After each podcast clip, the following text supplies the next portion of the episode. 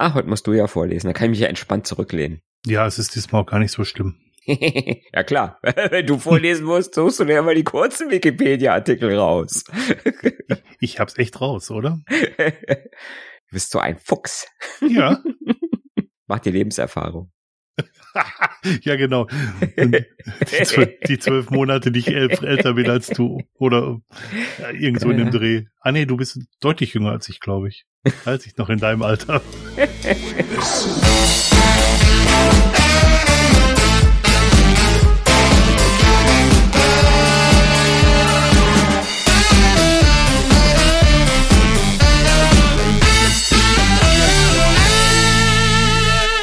Willkommen zu einer neuen Episode vom Basszoom. Nach unserer internen Zählung ist es, Zählung ist es die 75. liebe Zuhörer. Mm. Und wie immer ist mein Name Dirk Deimeke und der, am anderen Ende des Internets sitzt der Mario Hommel. Hallo Mario. Hallo Dirk. Zum 75. Mal. Zum 75. Mal. Die unzähligen, die wir verbraten haben, nicht mitgezählt. Äh, eine, glaube ich. Ähm, ja. In der heutigen Folge geht es um Multifaktor-Authentisierung.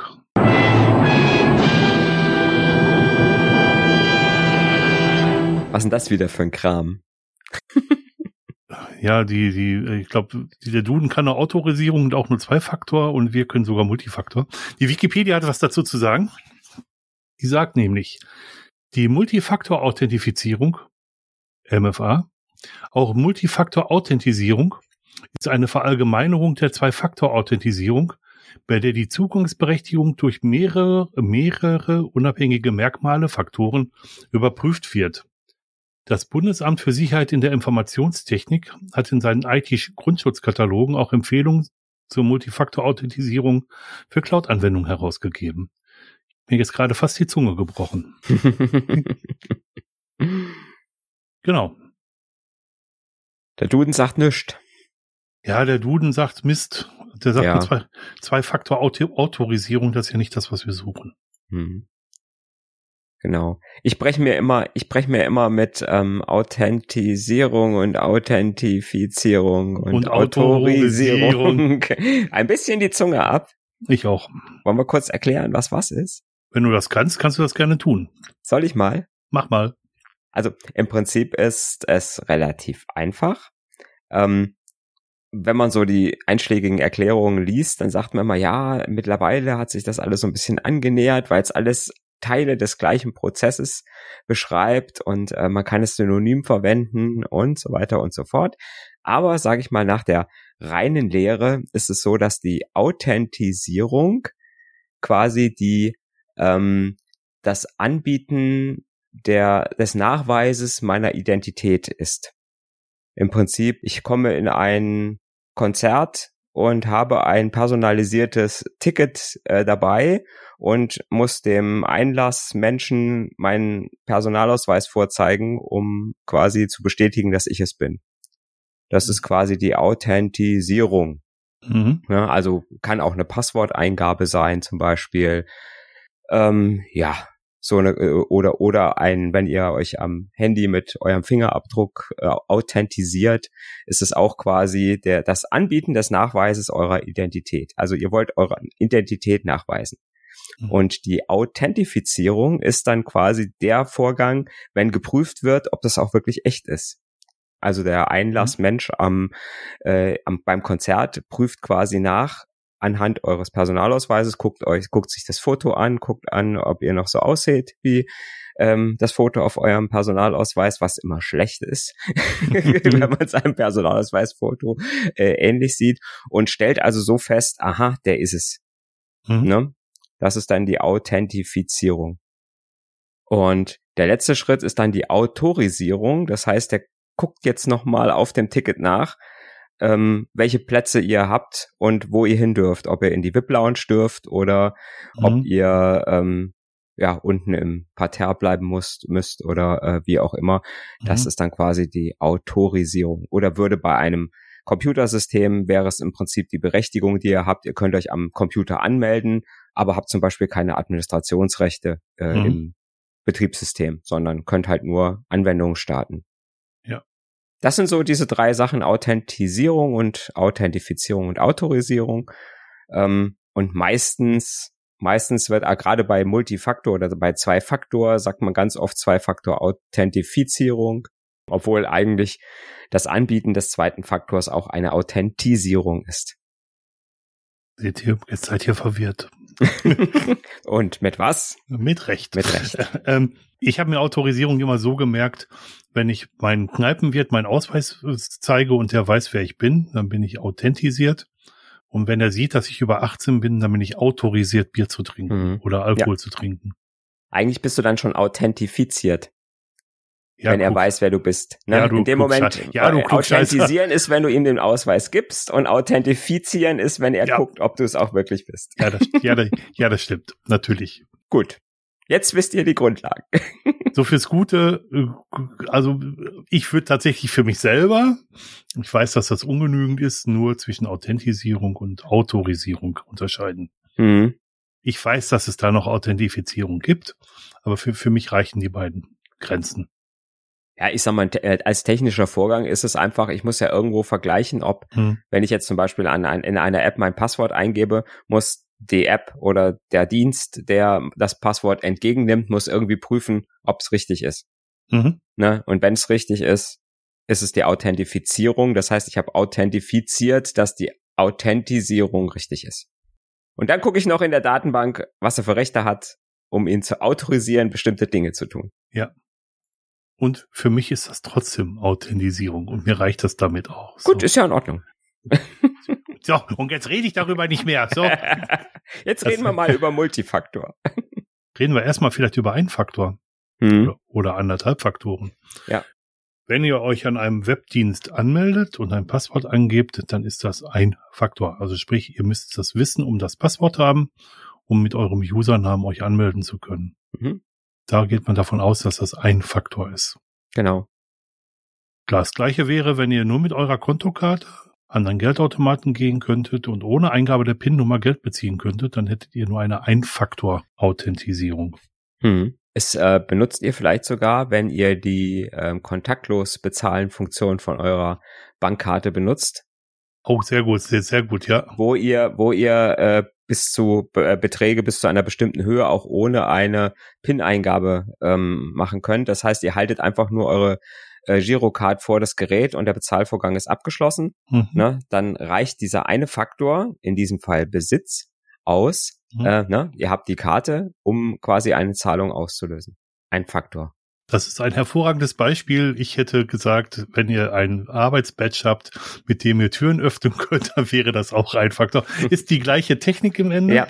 Mhm. Ähm, ist aber dann auch nur ein, ein Faktor, genau. Ich habe gar nicht ja. weiter gedacht, dass wir ja mittlerweile, mittlerweile, TM, äh, auch berührungslos bezahlen können.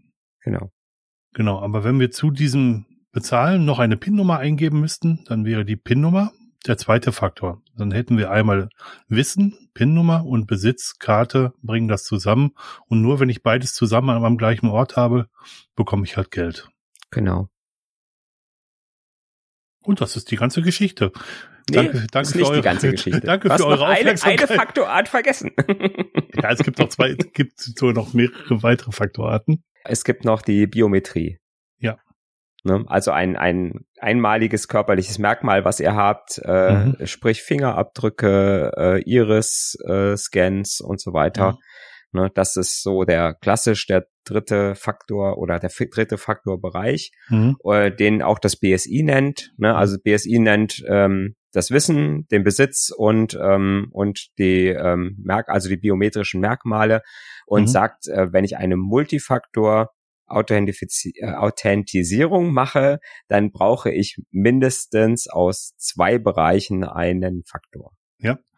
Ich würde tatsächlich noch ergänzen, dass es noch einen vierten Faktor gibt. Mhm. Der vierte Faktor wäre zum Beispiel der Ort.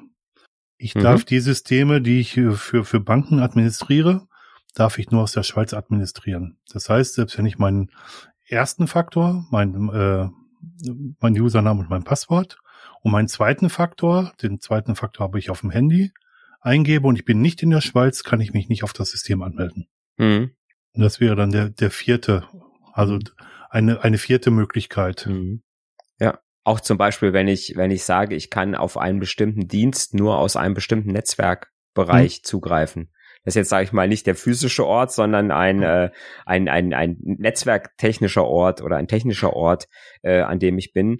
Na, also nur wenn ich mich im internen Netzwerk in einem bestimmten VLAN zum Beispiel befinde, dann kann ich auf äh, eine bestimmte, einen bestimmten interne, auf eine bestimmte interne Maschine mit SSH zugreifen. Das macht dann die Firewall siehe unsere Folge zu Firewall, äh, die sagt dann, okay, nur aus diesem, äh, aus diesem Netz, äh, aus diesem IP-Adressbereich darfst du äh, mit SSH auf diesen Rechner zugreifen zum Beispiel. Ja, genau. Ja, ich weiß allerdings jetzt nicht, ob das so in der klassischen Multifaktor-Lehre äh, mit aufgeführt wird.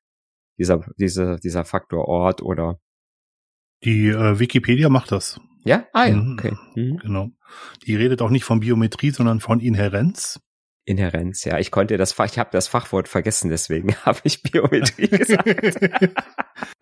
ja, also Fakt, Fakt, Biometrie ist, ist etwas, was der Benutzer ist oder oder hat oder Fingerabdrücke sind sind üblich, das kennt ihr bestimmt auch.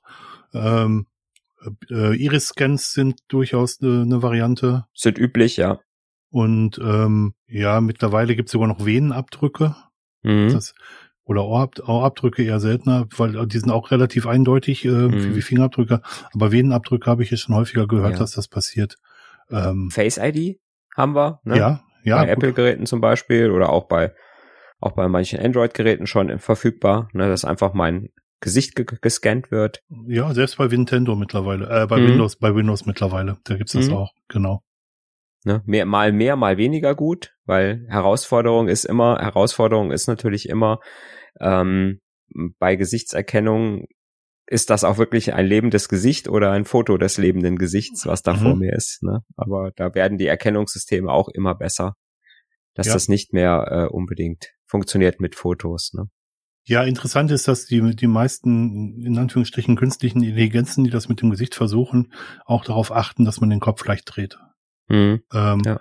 Und erst wenn man den Kopf ein bisschen bewegt hat, so dass man den, den Winkel auch mal verändert, dann, dann schlagen die zu und erkennen das Gesicht als, als Gesicht und nicht als Foto. Ja. Genau, und bei, bei Fingerabdrücken, ihr kennt das vielleicht aus weniger guten oder weniger guten Filmen, dass dann jemandem der Daumen abgenommen wurde und damit dann halt äh, die Authentisierung durchgeführt wurde. Das geht bei modernen Systemen auch nicht mehr. Da wird auf die Temperatur tatsächlich geachtet und ob da noch Blut durchfließt. Also mhm. es ähm, also ist schon das Ganze ist schon relativ weit. Ja, wobei beim gerade beim Fingerabdruck gab's ja die gab's ja diese schöne äh, diese ja. schöne Geschichte vom Chaos Computer Club, die äh, einfach von einem von einem Glas äh, von welcher Politiker war es nochmal? Ja, die haben sogar aus dem aus dem Wahlkampffoto gemacht. Nee, nee, ich meine, das erste wäre, wär, nein, das, das erste war, glaube ich, ein Glas. Da haben sie irgendwie durch einen Insider ein Glas, was er benutzt hatte, mhm. gehabt und haben dann diese, haben dann quasi diesen Fingerabdruck mit Holzleim also mhm. ausgedruckt und dann mit Holzleim irgendwie äh, ne, dann so eine dünne Schicht gemacht und die konnte mhm. man sich auf seinen eigenen Finger dann drauflegen und mhm. Damit dann quasi äh, irgendwas entsperren, ja. Ja. Das hat äh, gut funktioniert. Und das war dann quasi als Beilage ja in der in der Datenschleuder drin, dieser Fingerabdruck. Ja. Und in späteren Formen, also die, die, ähm, die Werbefotos vor Wahlveranstaltungen sind immer hochauflösend. Mhm. Da wurde sogar ein Fingerabdruck von diesem Werbefoto genommen und genau. benutzt. Ja. Hat auch funktioniert, ja. Ja. Also Fingerabdrücke sind nicht so super sicher. Ja, nicht so sicher, wie man gemeinhin denken würde, genau. Ja. Und wir benutzen sie eigentlich fast alle. Ähm, also alle, zumindest viele, die ich kenne, benutzen das, ähm, um ihr Handy zu entsperren, zum Beispiel. Ja. Genau.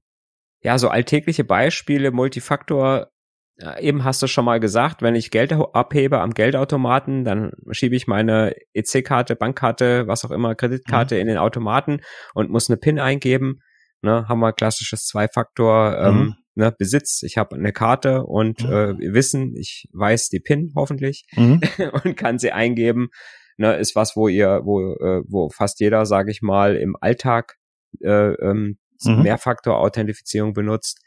Ähm, Im Online-Banking ist es mittlerweile auch Pflicht, ähm, zumindest für bestimmte Transaktionen ähm, Multifaktor zu machen, aber es gibt eigentlich das schon immer, nämlich, ähm, dass ihr, äh, wenn ihr also me meistens kann man sich im Online-Banking einwählen mit einer, irgendeiner Benutzerkennung und einem Passwort dann ist man erstmal drin, kann sich seine Kontostände anschauen, aber sobald ihr zum Beispiel eine Transaktion macht, das heißt eine Überweisung irgendwo hin tätigt oder so, oder irgendwelche Änderungen an eurem Konto vornehmen wollt, dann müsst ihr noch so eine Transaktionsnummer eingeben.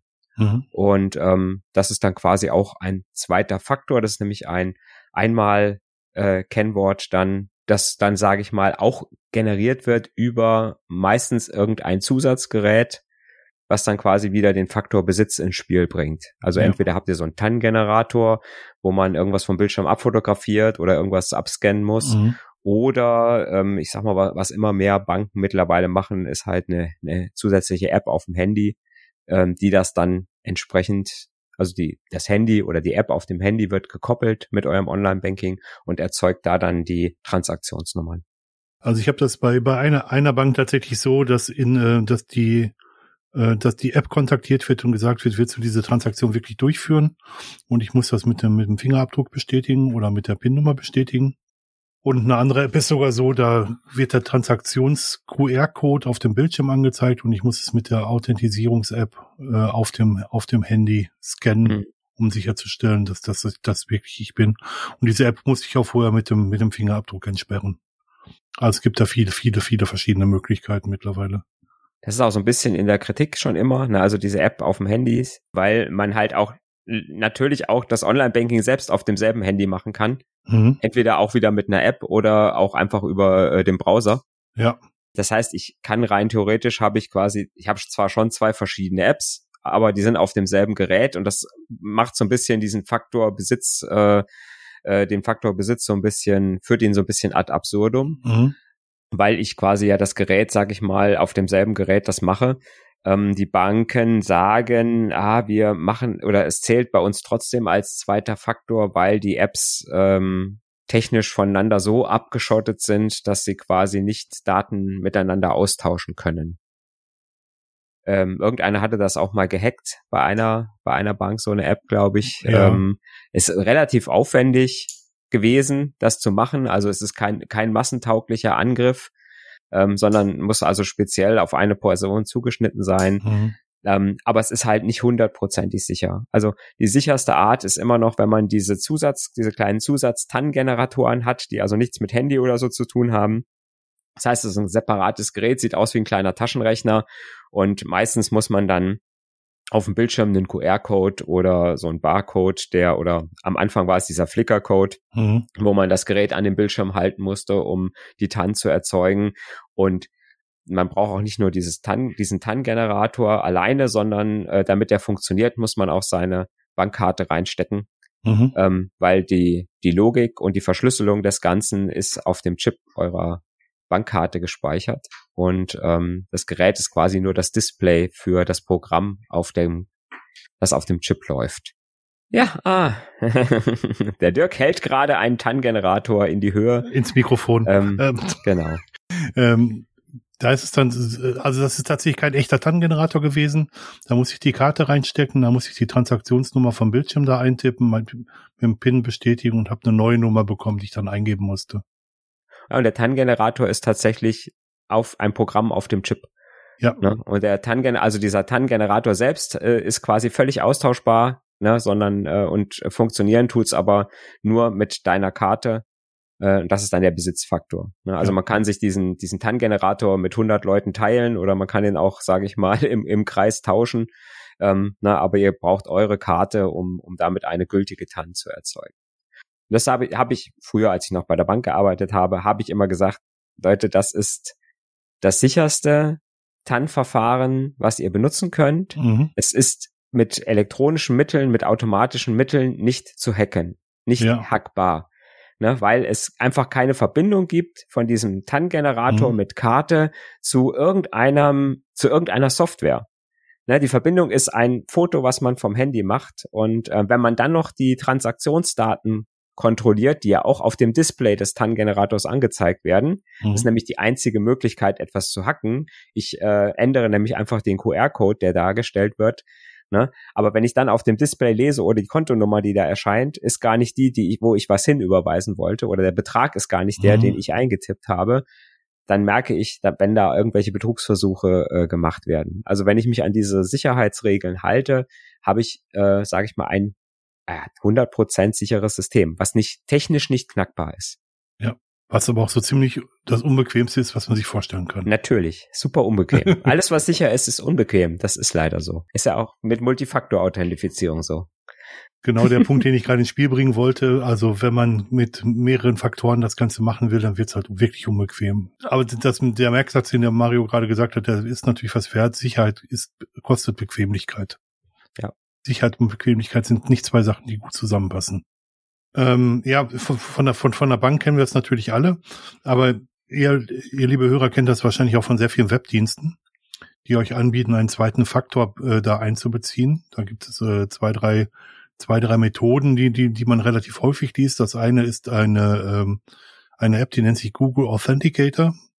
Google hat relativ früh damit angefangen, auf, auf mit einer mathematischen Formel, ähm, ja, wie soll ich das sagen, Nummern zu generieren und die auf, auf Basis eines QR-Codes, den ihr abscannen könnt, könnt oder eines einer URL, die ihr eingeben könnt, einfach äh, eine bestimmte Reihenfolge dieser Generierung vorgibt, wenn man so will. Das war jetzt sehr, das war jetzt sehr blöd formuliert, ja. Hm. Ja, man bindet den Dienst quasi an äh, an diesen Nummerngenerator. Ne? Also man sagt, ja. ich habe hier den Dienst, meinetwegen, äh, mhm. was nehmen wir denn mal, äh, wo man Zwei-Faktor-Authentifizierung gerne benutzen sollte. Ähm, GitHub. Euer GitHub-Account, genau. Mhm.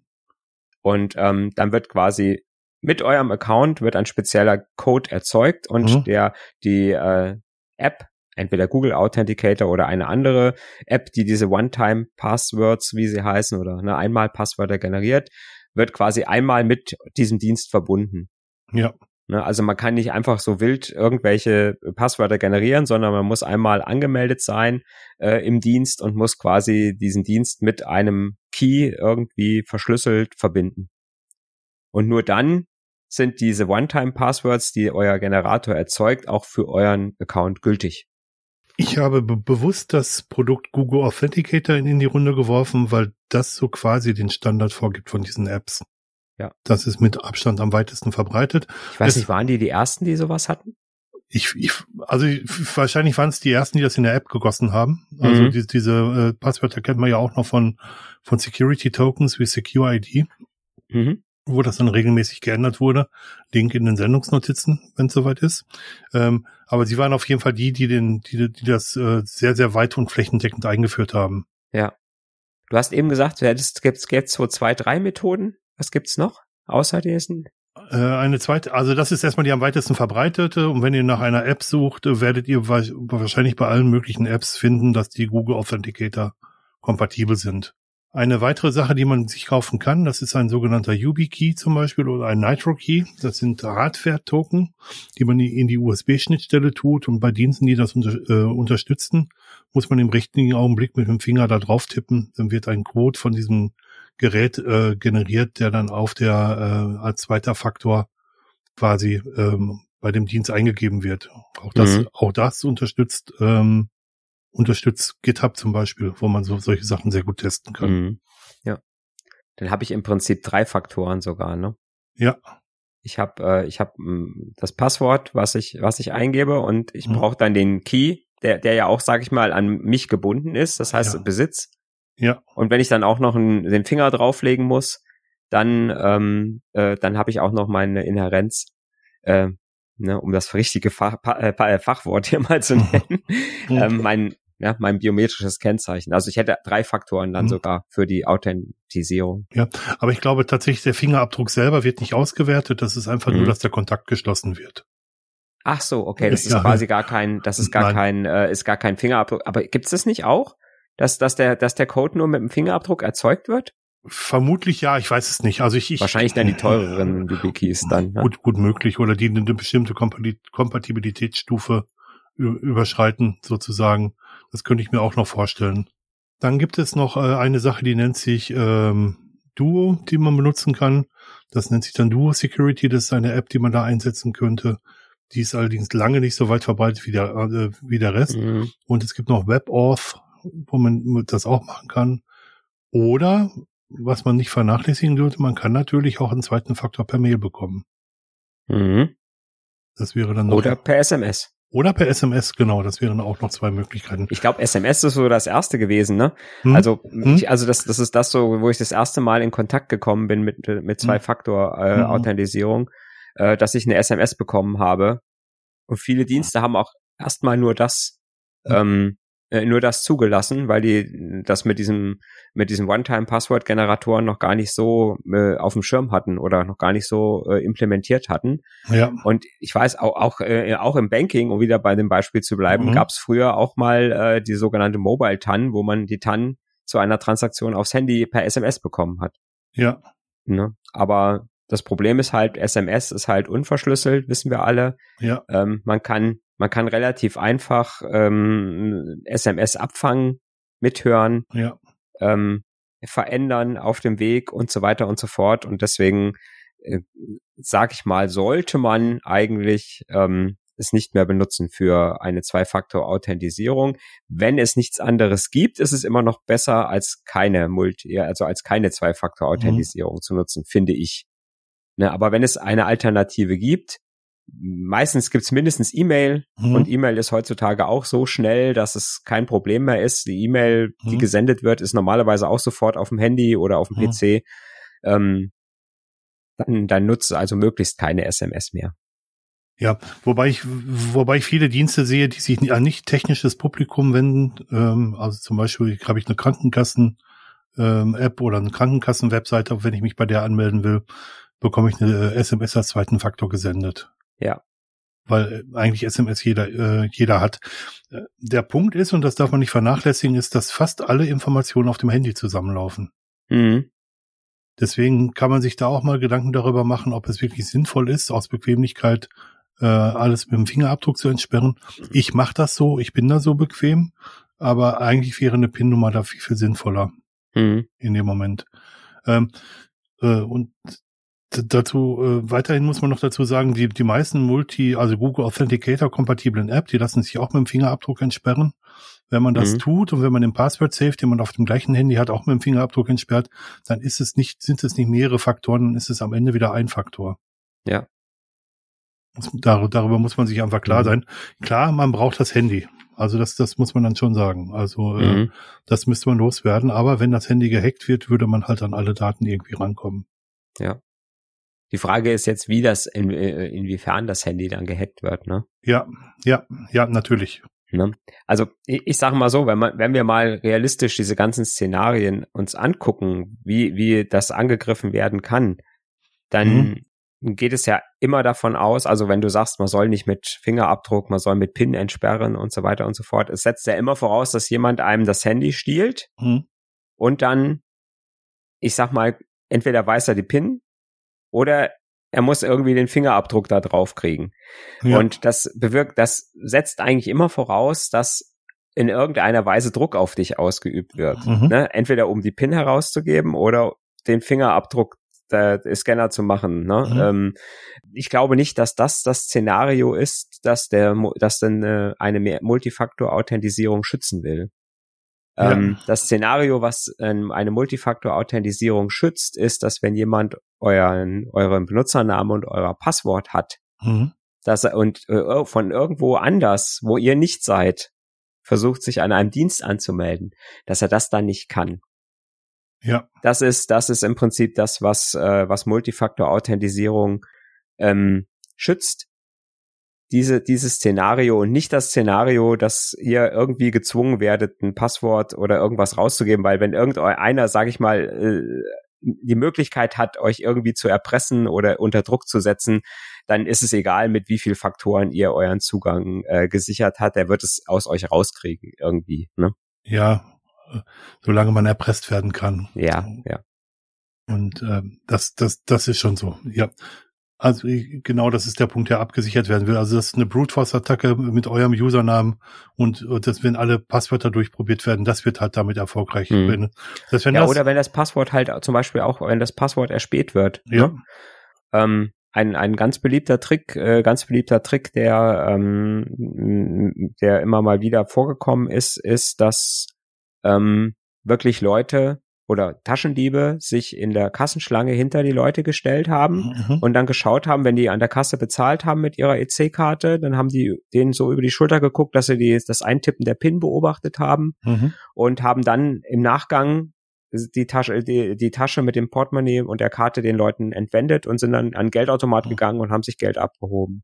Ja. Ne, das ist dann auch am Anfang, ähm, das ist dann dann das, wo dann irgendwann die ähm, EC-Kartengeräte diese, ähm, diese Plastikhäubchen gekriegt haben.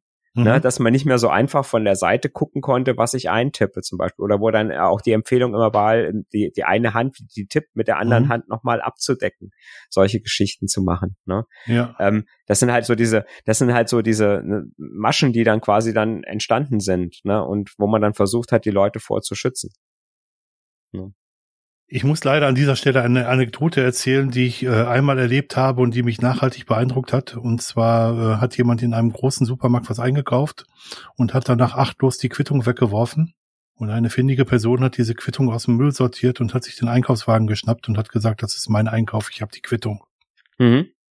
Von daher, liebe Leute, Quittung nicht einfach wegwerfen, besser einstecken. Mhm in der Anfangszeit des mobilen Bezahlens ja. war es auch so, wenn ihr mal da einen Kassenbon euch angeguckt habt, da stand auch, auch, auch eure komplette Kontonummer und Bankleitzahl ja. mit auf dem Bon drauf, beziehungsweise wenn ihr mit der Kreditkarte eure Tankrechnung bezahlt habt, mhm. stand eure Kreditkartennummer da drauf. Ja.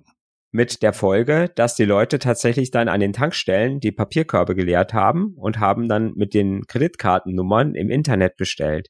Das war dann die Zeit, wo man dann auf einmal diese Sicherheitsnummer hinten auf den Karten plötzlich drauf hatte mhm. und die dann nochmal zusätzlich mit eingeben musste. Ja. Weil man dann gemerkt hat, oh, diese Kreditkartennummer alleine reicht nicht. Ja. Und mittlerweile ist es halt so, wenn ihr euch mal die Kassenbons anguckt, wenn ihr mit Karte bezahlt habt, dann ist, äh, sind nur noch hinten die letzten drei oder vier Stellen der mhm. Kontonummer drauf und vorne ist das alles ausgeixt. Ja, zum Glück. Zum mhm. Glück. Aber auch da gibt's Möglichkeiten, ähm, ich habe ein, ähm, ein Social Hack gesehen von einer Person, die mit den letzten vier Ziffern der Kreditkartenabrechnung tatsächlich weitergekommen ist, die so geschickt bei dem Callcenter vorgegangen ist äh, und dann tatsächlich sämtliche Accountdaten und selbst sämtliche mhm. Kreditkartendaten rausbekommen hat. Äh, am Ende muss man daran denken, immer wenn man es mit Hotlines zu tun hat, äh, da arbeiten Menschen. Ja. Und überall, wo Menschen arbeiten, gibt's eine höhere Fehleranfälligkeit. Hm. Ja. Apropos Anfälligkeit. Für welche Angriffe sind denn, ist denn, ist man denn trotz Multifaktor-Authentisierung immer noch äh, quasi empfänglich? Oder was, welche Möglichkeiten hat denn jetzt der Hacker, wenn ich jetzt blöderweise Multifaktor- oder Zweifaktor-Authentifizierung gemacht habe, was denn, was hat er denn für Möglichkeiten, äh, weiterhin trotzdem äh, ja, an meine Accounts zu kommen? Dauerhaft oder für eine Transaktion? Zum Beispiel auch für eine Transaktion. Er könnte zum Beispiel vorspiegeln, dass er die Webseite ist, äh, dass er die Webseite ist, mit der ich mich connecten möchte, ähm, mhm. zum Beispiel von eurer Bank, der dann einfach die Accountdaten durchreicht, aber im Hintergrund nicht das ausführt, was ihr ausführen wollt, sondern eine Überweisung auf sein eigenes Konto ausführt. Ja. Das wäre eine Möglichkeit. Genau. Da hat man alles richtig gemacht und für diese eine Transaktion würde das in jedem Fall funktionieren. Das funktioniert nicht dauerhaft. Mhm. Außer, außer man, man benutzt bei weiteren Versuchen die gleiche Webseite. Ja. Ne, also das ist so der Klassiker. Also Man in the Middle mhm. funktioniert mhm. oder gefakte äh, Anmeldeseiten funktionieren mhm. immer noch. Ähm, funktionieren aber nur so, in dem Sinne, dass man sagt, okay, diese ich muss quasi in Echtzeit mitgucken, was der eingibt. Ne? Mhm. Ne? Also ich, ich, ich äh, fange quasi über eine Fake-Seite, die ähm, fange über eine Fake-Seite, die den Benutzernamen und das Kennwort ab, mhm. melde mich quasi im in der echten Seite mit diesen Daten an, dann kommt in der echten Seite die, die Frage nach dem One-Time-Passwort. Das mhm. muss ich dann quasi, diese Frage muss ich dann meinem, äh, auf meiner Fake-Seite auch mhm. dem äh, Eingeber stellen. Mhm. Ne, der muss dieses One-Time-Passwort, was ich, was, äh, ne, was ich haben möchte, da einmal eingeben. Das muss ich dann wieder nehmen und muss es möglichst schnell dann in der Originalseite eingeben, weil es hat halt nur ein mhm. paar Sekunden, 20, 30 Sekunden, was auch immer, äh, mhm. oder weniger, äh, meistens weniger sogar, ne? Mhm. Ähm, also wenige Sekunden Gültigkeit. Das heißt, ich muss dann schnell sein und muss es schnell dann eingeben, um in den Service mich einzuloggen. Und bei der Transaktionsnummer der Banken ist es noch so, dass sehr oft oder meistens die Transaktionsdaten mit in die TAN-Nummer eingearbeitet sind. Mhm. Ähm, das heißt, ich muss dann auch noch, wenn ich die TAN erzeuge, bekomme ich auch angezeigt, das ist jetzt dafür, dass eine Überweisung an die Kontonummer 4711 gemacht wird. Mhm. Ähm, und dann sollte ich schon stutzig werden, wenn ich gerade gesagt habe, ja, ich möchte gerne 10 Euro an meine Tochter als Taschengeld überweisen äh, und äh, dann kommt auf einmal ja 100 Euro an irgendeine völlig fremde Kontonummer sollen überwiesen werden. Mhm. Dann sollte ich vielleicht aufmerksam werden und sollte sagen, nee, diese TAN sollte ich da jetzt gerade nicht generieren. Ja. Und weitergeben. Mhm. Ja. Hm, da schließen wir auch an eine Folge über Machine Learning an. Also die, die äh, Banken lernen auch euer Nutzungsverhalten und würden eine Transaktion, die ihr macht, die nicht eurem Nutzungsverhalten entspricht, immer mit einer TAN hinterfragen. Ja. Wo du sonst, wo ihr sonst vielleicht eine äh, Möglichkeit habt, bis zu 50 Euro äh, ohne TAN-Eingabe irgendwelche Überweisungen zu tätigen. Und wenn die völlig aus dem Raster fallen würde, würden sie selbst dafür eine äh, hm. Authentisierung, eine erneute Authentisierung verlangen. Genau, ja. Und ja, genau. Und halt auch bei bestimmten, bei, bei bestimmten Transaktionen gibt es auch eine Pflicht. Zum Beispiel, wenn ihr, wenn ihr Umsatzdaten abfragen wollt, die länger als 90 Tage zurückliegen, hm. dann ist auch immer, äh, wird auch immer pflichtgemäß, also zumindest bei einer deutschen Bank, ähm, eine TAN-Nummer angefordert. Mhm. Ähm, es gibt noch eine, es gibt noch eine äh, Multifaktor-Authentifizierung, die ich glaube, weiß nicht, ob die, also im, meistens im Firmenkontext äh, sehr gerne genutzt oder genutzt wird, wurde. Ich weiß es gar nicht so genau. Und zwar gibt es die Möglichkeit, Apps zu benutzen, mhm. die quasi, wenn ich mich anmelde am System, so eine Push-Nachricht generieren und sagen, mhm äh, Achtung, Sie wollen sich anmelden, bitte nochmal mit Fingerabdruck oder mhm. mit PIN nochmal bestätigen. Ah, ja. Und da gibt es, äh, da gibt es diese Masche, dass man, ähm, dass man das einfach so oft macht. Das heißt, man macht so oft äh, Anmeldeversuche, dass so viel Push-Nachrichten bei demjenigen ankommen, dass er irgendwann völlig genervt einfach den Fingerabdruck nimmt äh, hm. dran oder den Finger drauflegt, äh, nur hm. um, sage ich mal, diese blöden Nachrichten, die da dauernd kommen, äh, loszuwerden. Hm. Äh, funktioniert auch gut bei Managern und so, die eh schon viel beschäftigt sind. Ja. Also, also Google macht das zum Beispiel so, wenn man sich lange nicht bei seinem Google-Account angemeldet hat, fragen sie auf dem Android-Handy nach, ob man das wirklich ist. Ob man das wirklich ist, ja. Oder auch wenn man sich an einem ganz neuen Gerät anmeldet, ne? Auch ja. das, auch das, ja, genau. Das ist auch gut so. Das sind so die, die Angriffsmöglichkeiten, die mir so einfallen für Multifaktor. Multifaktor nutzen wir täglich. Deswegen auch das Beispiel mit der Konto, mit der Kontokarte und der PIN-Nummer, die man da eingeben muss. Das ist wirklich kein neues Zeug. Was vielleicht neu für viele ist, ist, das wirklich auch bei Webdiensten im Internet zu benutzen.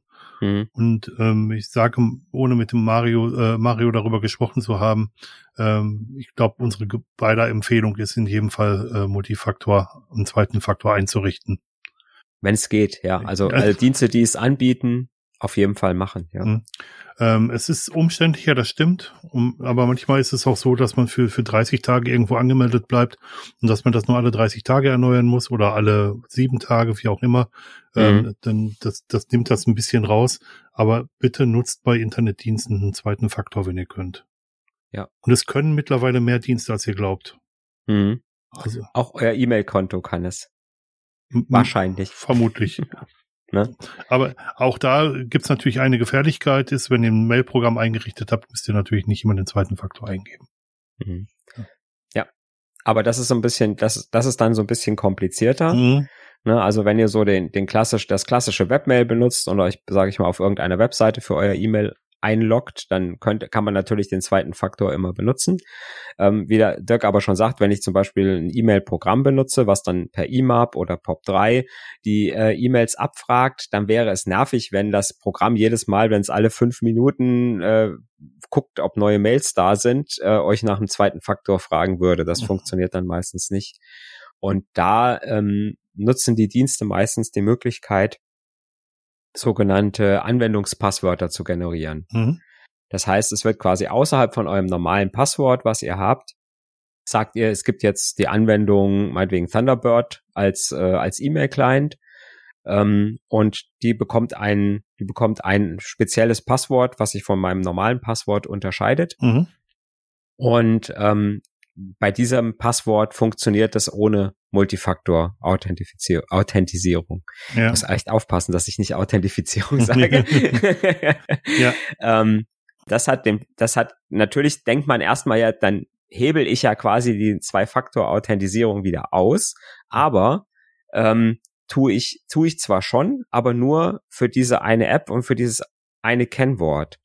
Wenn ich jetzt merke, irgendjemand hat dieses Kennwort erlangt äh, oder weiß dieses Kennwort aus irgendeinem Grund, dann kann der natürlich auch mit ein, irgendeiner App ähm, und diesem mhm. Passwort meine Mails abrufen. Aber er kann zum Beispiel nicht sich quasi in die Einstellungen von meinem E-Mail-Account einwählen und kann zum Beispiel seine eigenen Multifaktor einrichten oder das Kennwort mhm. ändern, dass ich nicht mehr an meine Mails komme. Und sobald ich merke, ah, da ist irgendeiner, der hat von diesem Kennwort ähm, Kenntnis erlangt, dann kann ich auch in den Einstellungen meines Mail-Accounts oder meiner, meiner App, die ich da benutze, ähm, dieses Passwort löschen. Mhm. Ohne dass ich meinen ganzen Account irgendwie löschen muss oder so. Mhm. Äh, und in dem Moment, wo ich das lösche und vielleicht mir ein neues für meinen, für meinen E-Mail-Client erstelle, kann derjenige, der an das alte Passwort gekommen ist, mit dem alten Passwort nichts mehr anfangen. Mhm. Das ist so dieses äh, Schema, was ich nutzen kann, wenn ich, wenn ich so Dienste mit Multifaktor ausstatte, die ich aber auch über irgendeine App nutze, die automatisch immer wieder darauf zugreifen muss. Euer Nextcloud-Account zum Beispiel, wo ihr euren Kalender oder Kontaktdaten ähm, mit synchronisieren wollt, Ne, da macht ihr das auch so. Das heißt, ihr macht dann für euer Handy zum Beispiel ein eigenes Passwort und für euer Tablet, mit dem ihr synchronisiert, ein eigenes Passwort und auch für euren PC und habt quasi aber trotzdem immer noch für, einen, für euren eigentlichen Zugang immer noch die Zwei-Faktor-Authentisierung quasi aktiv. Mhm. Ja. ich, ich, ich, gehe gerade durch meine Gehirnwindungen und überlege, ob ich da irgendwo noch Rest habe liegen lassen. Nein, ich glaube nicht. Mhm. Was würdest du denn empfehlen oder was würdest du am liebsten sehen, was, was benutzt wird? So ähm, als zweiter Faktor. Ja, wie gesagt, eigentlich alles außer SMS, ne? hm? ähm, ne, also ich sag mal, besser als gar nichts ist SMS trotzdem, aber hm. ich sag mal, ich, ich habe jetzt, ich hätte jetzt kein Problem, E-Mail zu benutzen. Hm.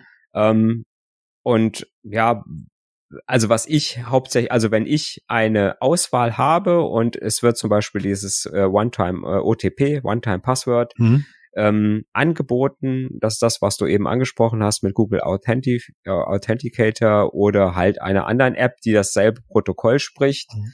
Ähm, dann nutze ich das. Mhm. Ne, weil ich dann quasi auch einfach die Möglichkeit habe, in einer App quasi das alles, ähm, das alles äh, untereinander zu haben, miteinander zu haben. Das mhm. heißt, alle meine Zwei-Faktor-Geschichten äh, kommen quasi in der einen App entsprechend an. Mir ist gerade eine wichtige Sache noch eingefallen, da komme ich aber gleich zu. Ähm, ich habe einen YubiKey äh, und mir ist das Handling des YubiKeys zu kompliziert. Weil ich müsste, um den einsetzen zu können, ich habe den am Schlüsselbund, muss ich, muss ich unter meinen Tisch kriechen, äh, in, in eine USB-Schnittstelle den Key reintun und halt mit dem Finger bestätigen und das mache ich nicht. Ja. Und wenn du es zum Beispiel am Handy benutzen willst, musst du wahrscheinlich irgendein Adapterkabel haben. Das kann NFC, das geht. Das, ne? das ah, es geht mit NFC, okay. Mhm. Das ginge so. Es gibt mittlerweile auch diese YubiKeys mit USB-C-Schnittstelle. Mhm. Ähm, das ginge auch, aber für mich ist das Handling zu, zu komplex. Und ähm, schließe ich den Kreis zu dem, was ich noch erzählen wollte. Wenn man den Key, Key verliert oder wenn der Key kaputt geht, dann hat man natürlich keinen zweiten Faktor mehr. Das gilt auch, wenn ihr eine Zwei-Faktor-App benutzt. Das darf man nicht vergessen. Also Backups machen. Mhm. Und wenn man so einen zweiten Faktor einrichtet, kriegt man meist ein, ein, ein, ein bis zehn Security Keys, also Backup Keys, mit denen man in jedem Fall nochmal entsperren kann. Ja. Die, diese Keys in jedem Fall speichern, egal wo. Genau. In jedem ja. Fall speichern. Sonst ja. kommt man nie wieder auf den Dienst drauf. Bei den meisten Diensten haben wir uns nicht mit äh, Personalausweis registriert. Das heißt, der, äh, der Betreiber des Dienstes kann euch, äh, kann euch nicht äh, authentisieren äh, weiß nicht, dass ihr es wirklich seid, mhm. die diesen Dienst eingerichtet haben. Ihr kommt da nie wieder an eure Daten ran, wenn ja. ihr Pech habt. Und denkt dran, wenn ihr diese, diese, diese Sicherheitskeys speichert, dann speichert sie nicht irgendwo, wo ihr einen zweiten Faktor braucht, um dran zu kommen. weil, wenn ihr nämlich die, weil ihr ja. nämlich da dran äh, müsst, wenn ihr euren zweiten Faktor nicht mehr habt. Ja. Ich sag mal, euer Handy ist kaputt gegangen und äh, ähm, ähm, ihr habt quasi den den äh, den Authenticator nicht irgendwo gesichert. Mhm. Also die ähm, man kann bei den meisten, bei, bei diesen One-Time-Password-Apps kann man Sicherungen machen mhm. und kann die auch irgendwo ablegen, um zum Beispiel auf einem neuen Handy sich die App wieder zu installieren mhm. und die Daten quasi sich wieder drauf zu spielen. Mhm. Weil auch ansonsten, wenn ihr diese Sicherung nicht habt und einfach das Handy nur wechselt, ähm, und das alte Handy löscht und denkt nicht dran, dann mhm. sind die Daten weg und ihr kommt in keine einzigen, ihr, ihr kommt in keine einzige Anwendung mehr rein. Da muss man wirklich aufpassen. Und ich sag mal so, die, die sicherste Variante, sage ich mal, die Dinger so relativ sicher aufzubewahren, ist tatsächlich die auszudrucken. Mhm. Zweimal und an zwei verschiedenen Stellen äh, äh, aufzubewahren, die ähm, brandschutztechnisch in unterschiedlichen Abschnitten liegen trennt sich eine Brandschutzmauer. Ähm, ja. Nein, ganz wichtig. Aber wenn man solche Backups erstellen kann, dann kann man es durchaus noch auf einem zweiten Gerät parallel installieren. Mhm. Kann also mache ich es zum Beispiel bei mir zu Hause. Mhm. Ich habe äh, benutze eine App und habe das Backup auf dem Tablet noch äh, eingespielt. Ja, hast aber auch ein Problem, wenn Handy und äh, und Tablet äh, irgendwo nebeneinander liegen und es dann da brennt, ne? Absolut. Das, ja. das, um die Secure, Secure Keys kommt man, also um die äh, Sicherheitskeys kommt man nicht drum rum. Hm. Das, ja. das ist schon so. Genau. Man, man muss tatsächlich, wir haben, glaube ich, bei Backup haben wir auch schon mal drüber gesprochen. Ähm, äh, man muss sich immer, man muss sich immer ähm, dieses eine Szenario vor Augen halten. Ne? Ihr müsst aus dem Haus raus und habt quasi nur eure euren Schlaf mhm. Schlafi an und alle Geräte sind im Haus und kaputt. Mhm. Und äh, jetzt müsst ihr irgendwie wieder an eure Sachen drankommen. Ja. Und das ist die, das ist das Szenario, was ihr einmal durchdenken müsst, auch für eure zweiten Faktoren. Ne? Komme ich dann noch, wenn ich an irgendeinem fremden Computer gehe, komme ich dann noch dran? Irgendwo ohne einen zweiten Faktor? Oder habe ich vielleicht einen Kumpel, der dann irgendwo einen verschlossenen Briefumschlag liegen hat wo die Sicherheitskeys drin sind, wo ich dann mich zumindest noch in, in irgendeinen Dienst einwählen kann, um wieder Sachen, sage ich mal, wiederherzustellen, ja. Um an mein Backup zu kommen, wo dann quasi die Backups für meinen One-Time-Password-App zum Beispiel sind. Ja. ja. Um die wieder einzurichten auf einem neuen Handy. Ja, und ja, ist jetzt, jetzt wird es ein bisschen sehr kompliziert, aber es, da macht es auch durchaus oder ergibt es durchaus Sinn, auch verschiedene Provider zu verwenden mhm. dass man nicht alles beim gleichen Provider hat. Ja. Aber das ist dann wirklich für sehr fortgeschrittene Menschen. Also mhm. ist schon ja. mal schon mal wichtig, jetzt nicht zu Hause und äh, nicht, nur zu Hause zu haben. Ja. Das, zu Hause auch logischerweise. Ja, ne? ja weil, da brauchen wir es, ja. Aber ja. aber nicht nur da. Das kann nicht das das darf nicht das einzige sein. Genau. Ja. Und wie gesagt, spielt das einfach mal gedanklich durch. Mhm. Was würdet ihr machen, ne, wenn genau dieses Szenario eintritt? Wo, ne, und ja. könnt ihr jetzt euch irgendwo an einen PC anmelden oder könnt ihr irgendwo hingehen und könnt sagen, okay, ich komme an diese Sachen wieder dran. Ja. Wie würde ich es machen? Einfach mal Schritt für Schritt durchdenken und sagen, ja, ähm, so würde ich es machen und das würde funktionieren, das würde funktionieren. Und meistens kommt man dann schon auf so kleine Hürden, wo man auf einmal merkt, oh, nee, da kann ich mich ja jetzt gar nicht anmelden, da brauche ich einen zweiten Faktor zu, aber ich habe gar keinen zweiten Faktor. Ne? Ja. ja. Denk nicht zu weit. Also man, das kann. Ja, man kann, man kann das auch tot denken, das stimmt, das ist richtig, ja. Weil ihr habt ja dann auch keinen Ausweis mehr und könntet dann auch nicht zum Provider gehen und mit eurem Ausweis eure, eure mhm. Accountdaten haben. Denkt das nicht zu weit. Ja. Äh, das kann äh, euch den Rest eures Lebens beschäftigen, wenn ihr das tut. Das stimmt. Gucke nach links und nach rechts. Du guckst nach links und nach rechts. Wir wollten noch mal gucken, was, was benutzt du denn für Apps im Moment? Oder was benutzt du? Hast den YubiKey, hast du gesagt? Der ist dir zu, der ist jetzt ein bisschen zu kompliziert. Ja. Ähm, nimmst du Google Authenticator oder hast du eine andere App? Ja, ich benutze äh, als Password Safe Bitwarden. Bitwarden mhm. könnte auch One-Time-Passwords erstellen, das mache ich aber nicht. Mhm. Wenn ich das in der gleichen App machen würde, hätte ich ja keinen, äh, keinen zweiten Faktor. Dann hätte ich ja beides mhm. mit dem gleichen Faktor. Und ich benutze die Android-App Aegis, Aegis mit, mit der ich das mache und die habe ich halt auf Tablet und auf äh, Handy installiert. Äh, auf Tablet, ja genau. Und hab, hab äh, habe mir einen Task geschrieben, alle, alle Monat mal die Daten zu übertragen. Mhm. Oh ja. Mhm. Ja, ich habe, ähm, ich nehme KeyPass XC, um die Passwörter äh, zu verwalten. Ähm, habe die auf der Nextcloud quasi zum Synchronisieren, um mhm. sie auf mehreren Geräten auch zu haben. Und ähm, ja, für, für die One-Time-Passwords nehme ich im Moment noch das äh, äh, AND-OTP oder AND-OTP. Mhm. Ähm, das ist so eine ganz einfache äh, One-Time-Password-App, die allerdings auch seit 2022, glaube ich, schon nicht mehr weiterentwickelt wird. Mhm. Ähm, da muss ich irgendwann mal umstellen, aber im Moment funktioniert sie ja noch und ähm, deswegen nutze ich die im Moment noch. Da, die, da kann man relativ einfach ähm, ähm, sich Backups erstellen und kann die auch mit dem Passwort dann sich, gesichert irgendwo mhm. ablegen. Ich habe die auch äh, auch sehr lange benutzt und als ich gemerkt habe, dass wie lange die nicht mehr benutzt wurde, hab ich, bin ich halt auf Aegis umgeschrieben. Ich mhm. habe jetzt von vielen Leuten gehört, dass es zwei Fas gibt. Zwei Fas ist ein äh, Authentisierungsdienst, der die diese Keychains im, im Web speichert. Ähm, mhm.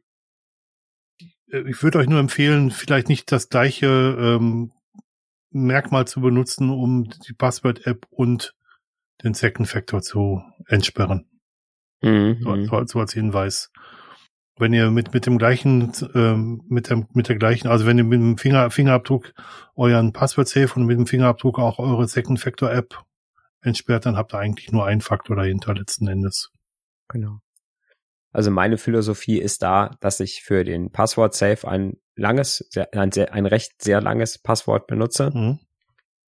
Ähm, und aber für den zweiten Faktor ein relativ kurzes Passwort nur nehme, weil ich da sage, okay, ich sag mal, da ist ja eigentlich der Besitz. Ne? Das heißt, ich habe das mhm. Handy, wo das Ding drauf ist. Ähm, und mm, dann ist es schön, nochmal, sage ich mal, nochmal ein kurzes Passwort zu haben, dass nicht jeder, der das Handy mal in die Hand nimmt, sich mal schnell so einen zweiten Faktor generieren kann. Mhm. Aber auch da gilt die Prämisse, wo ich, die ich eben schon gesagt habe, na, wenn jemand ähm, die Möglichkeit hat, euch irgendwie unter Druck zu setzen, ist das nicht der Schutz, der euch hilft. Mhm. Ähm, weil ähm, ne, da werdet ihr auch ein, äh, mit, mit dem nötigen Druck werdet ihr auch ein langes Passwort an der Stelle eingeben und dann ist vielleicht noch schlimmer, weil ihr dann aufgeregt seid und es vielleicht nicht hinkriegt. Ja.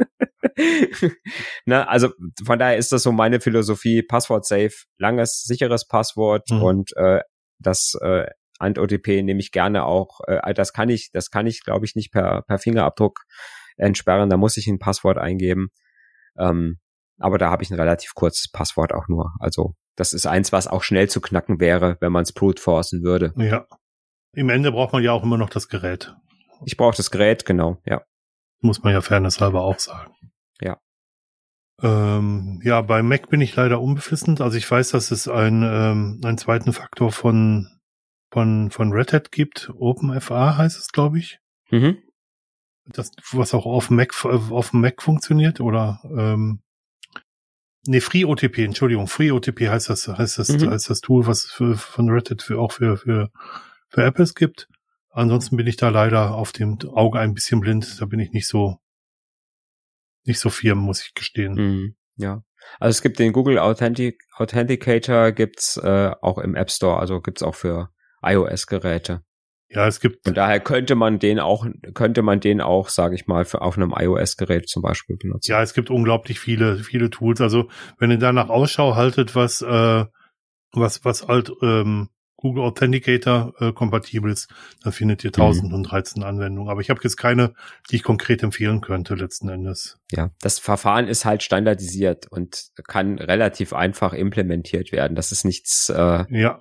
nichts besonders kompliziertes. Ähm, Deswegen kann da auch jeder eine App äh, äh, bauen, aber auch da ein bisschen gucken natürlich, was für eine App man benutzt. Ähm, weil natürlich auch da jemand, der böse Absichten hat, kann natürlich auch so eine App äh, programmieren und in den App Store oder in den, in den mhm. Google Play Store stellen, äh, der dann eure eure Zwei-Faktor-Dinger gegen Geld irgendwo hin äh, schickt. Ne? Also da muss ja. man schon auch ein bisschen gucken. Von daher würde ich da jetzt auch nicht einfach so sage ich mal, nach irgendwelchen Apps suchen, sondern tatsächlich dann auch gucken, ähm, Apps, wo man im Internet auch, sage ich mal, Reputationen findet und sagt, mhm. okay, das ist eine, die ihr benutzen könnt und äh, ne, da, da sollte man schon so ein bisschen schauen, dass man nicht einfach so irgendwas nimmt und ja, äh, ich sag mal so, so, so schlimm wie es ist, aber wenn im Zweifel nimmt halt den Google Authenticator. Ja. Das ist halt, ne, jemand, das ist dann halt eine App, die auf jeden Fall, sage ich mal, so ist, dass sich, dass man kein Risiko eingeht, wenn man sie benutzt. Ne? Generell wäre auch noch zu sagen, also bei allem, was Security relevant ist, ist sinnvoll auf Open Source zu setzen. Da gibt es nämlich Leute, die das prüfen können. Ja. Und vielleicht sogar noch einen Schritt weitergehen und zu sagen, äh, zu gucken, ob es ein Audit gab, der das Ganze mal unter die Lupe genommen hat, ob das in Ordnung ist. Ja. Ersteres findet man häufiger. Äh, Software, die Audit unter, Audits unterzogen wurde, findet man eher seltener. Mhm. Ja. Leider. Und, ja. und wenn ihr eine richtig schöne Software habt, Open Source mit Audit und mit allem Möglichen, mhm. dann überlegt mal, ob man nicht, äh, sage ich mal, auf ein Weizenbier äh, am Wochenende verzichtet und das Geld äh, vielleicht auch mal diesem Projekt spendet. Ein ganzes Weizenbier? Bist du, wahr, bist du wahnsinnig? Nein, ich unterstütze das natürlich voll. Ähm, Du weißt, was ich meine. Ja, nein, absolut. Aber vielleicht muss man bei den Hipstern sagen, das ist ja nicht, nicht so unsere Generation, äh, auf einen Kaffee bei Starbucks verzichten. Mhm. Ein Aperol Spritz. ein Hugo. Ja. Oder ein Oktoberfestmaß. ja, wo auch nicht, also du meinst den Dreiviertel Liter, wofür man für Liter bezahlt, ne? Mhm, genau. Genau. Prima. Ja, ich denke, wir sind durch, oder? Damit haben wir es, glaube ich, abgefrühstückt, denke ich auch, ja. Ähm, wir haben euch eine ganze Menge Links in die Sendungsnotizen gepackt. Ähm, guckt rein. Haben wir? Also ich habe sie zumindest vorbereitet für den, danke dir. Für, für, den Produzenten und der Produzent muss sie dann noch in die äh, in den Blogartikel bringen. Ähm, aber es gibt durchaus ähm, viele Sachen, die man sich da angucken kann. Äh, einmal mehr sind wir sehr darauf gespannt, was ihr uns äh, dazu zu sagen habt. Äh, wir sind auf euer Feedback gespannt. Vielleicht habt ihr sogar äh, Anwendungen für iOS und iPadOS und macOS die man da verwenden könnte, dann tut's doch bitte in die Sendung, äh, also in die Kommentare. Genau. Und auch so, auch gerne so mal so Anregungen, ne, was ihr, äh, ja.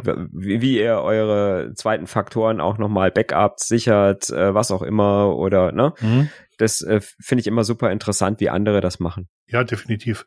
Bin ich sofort dabei, ja. Ja, in diesem Sinne. Haben wir das Wort gut noch nicht gesagt? Ja, jetzt haben wir es gesagt. Genau. Denkt an Fragen für die Sendung gegen Weihnachten. Ja. genau. Folgt uns bei Mastodon. Wir mögen es, gefolgt zu werden. Genau. Sowohl privat wie auch als Podcast. Und ja, bis zum nächsten Mal. Bis zum nächsten Mal. Tschüss. Tschüss.